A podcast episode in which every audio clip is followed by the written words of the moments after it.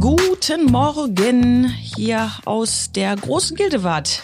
Mi- Moin. René ist da und die Cora ist auch da und die Christina hat immer noch Urlaub und der Hallo. Rest ist im Homeoffice, aber wir sind da. Wir sind da, wir halten die Stellung. Irgendjemand muss ja die Tür aufmachen, weil hier werden ja nur noch Pakete geliefert. Die einzigen, die hier klingeln. Ja, und dann wieder ganz schnell weglaufen. Das Thema hatten wir schon. Ja.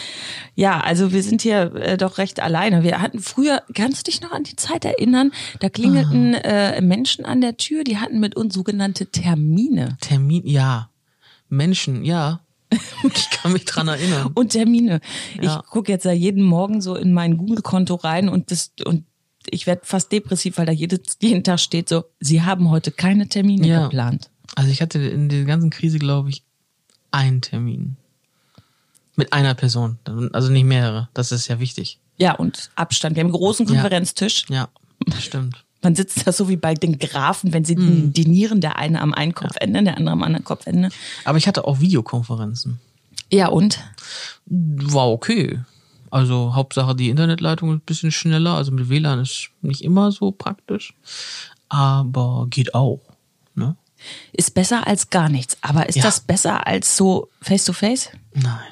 Finde ich auch nicht. Also ich denke mal, diese ganzen Digitalpioniere will mir jetzt äh, das Gegenteil sagen, dass das alles genauso gut funktioniert. Aber ich finde den persönlichen Kontakt, wenn man jemanden direkt sieht, doch immer noch ein bisschen schöner. Ja, also ich meine, Mimik, Gestik, nicht Ist- umsonst sind wir soziale Wesen und Total. nehmen das wahr. Genau.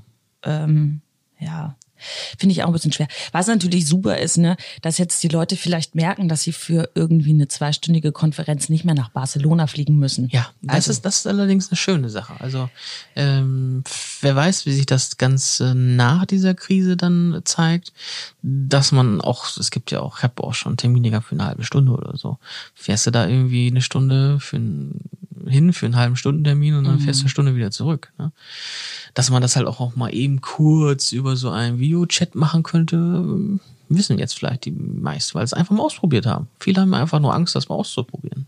ja, das ist ja bei vielen Sachen so, ne? Ja, Wo es jetzt plötzlich geht. Wir sagen ja auch immer, beim Homeoffice scheint es ja ähnlich zu sein. Ja, genau. Das ist auch alles nur Ängste von äh, Geschäftsführer und Geschäftsführerinnen, dass die Leute, die dort im Homeoffice sitzen, nicht so viel arbeiten, als würden sie da sitzen, weil man sie nicht kontrollieren kann.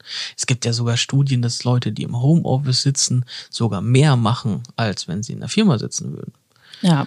Wir haben Kollegen, die fahren ein bisschen länger hierhin und äh, ich glaube, dass die schon sogar auch unterbewusst mehr machen, weil sie die Zeit im Auto oder Bus oder Motorrad oder sonstiges dann ähm, einsparen. Das ist eigentlich, ist das schon eine ganz coole Sache, dieser, dieser Fahrtweg, der nervt total. Aber du bist ja ein äh, äh, Experte für den sogenannten Bedenkenhammer. Bedenken, ja, ich liebe den Bedenkenhammer, ne? Wegzuwerfen. Ja, total. Also ich, ich gebe ja doch den einen oder anderen äh, Workshop im Bereich Social Media und ich merke das immer gerade. Äh, meine Landsleute, die Deutschen, haben einen sehr starken Bedenkenhammer. Was ist, wenn ich das jetzt mache? Und dann denken sie darüber nach und am Ende des Tages machen sie es gar nicht. Und das ist manchmal echt kontraproduktiv. Das, ich glaube, das kommt so aus der alten preußischen Tradition. Was könnten die Nachbarn denken? Ja, genau. Ja. Dann machen wir das, da schneiden wir den Rasen lieber genauso wie alle anderen, dann fallen wir bloß nicht auf. Ja. Und die Werbung machen wir auch so wie alle anderen, dann fallen wir nicht auf. Genau, das was finde ich- ja das- der das- totale ja. Sinn von Werbung ist. Das finde ich total schlimm, ne? Also sich, also dass man sich lieber sozusagen in die Schlange seiner Mitkonkurrenten stellt, die alle das Gleiche machen und warten, bis sie irgendwann drankommen. Das ist so mein mein Bild von dieser ganzen Geschichte.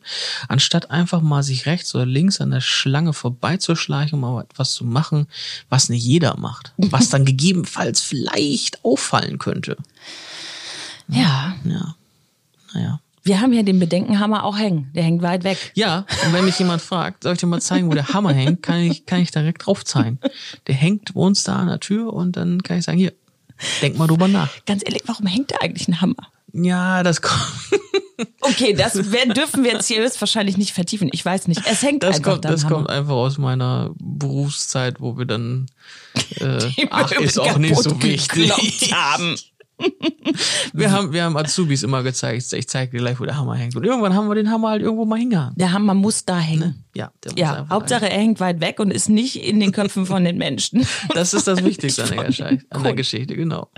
liebe Kunden, liebe Kollegen, wir freuen uns, wenn wir wieder gemeinsame Termine hier haben. Ja, ansonsten äh, Videochat geht auch, haben wir jetzt gelernt in den letzten Wochen. Und dann machen wir das einfach mal. Ja, so zwischendurch. Alles klar. Haltet die Ohren steif und bleibt gesund. Und die Nase in der Armbeuge halten, nicht vergessen. Ne? Ciao. Tschüss.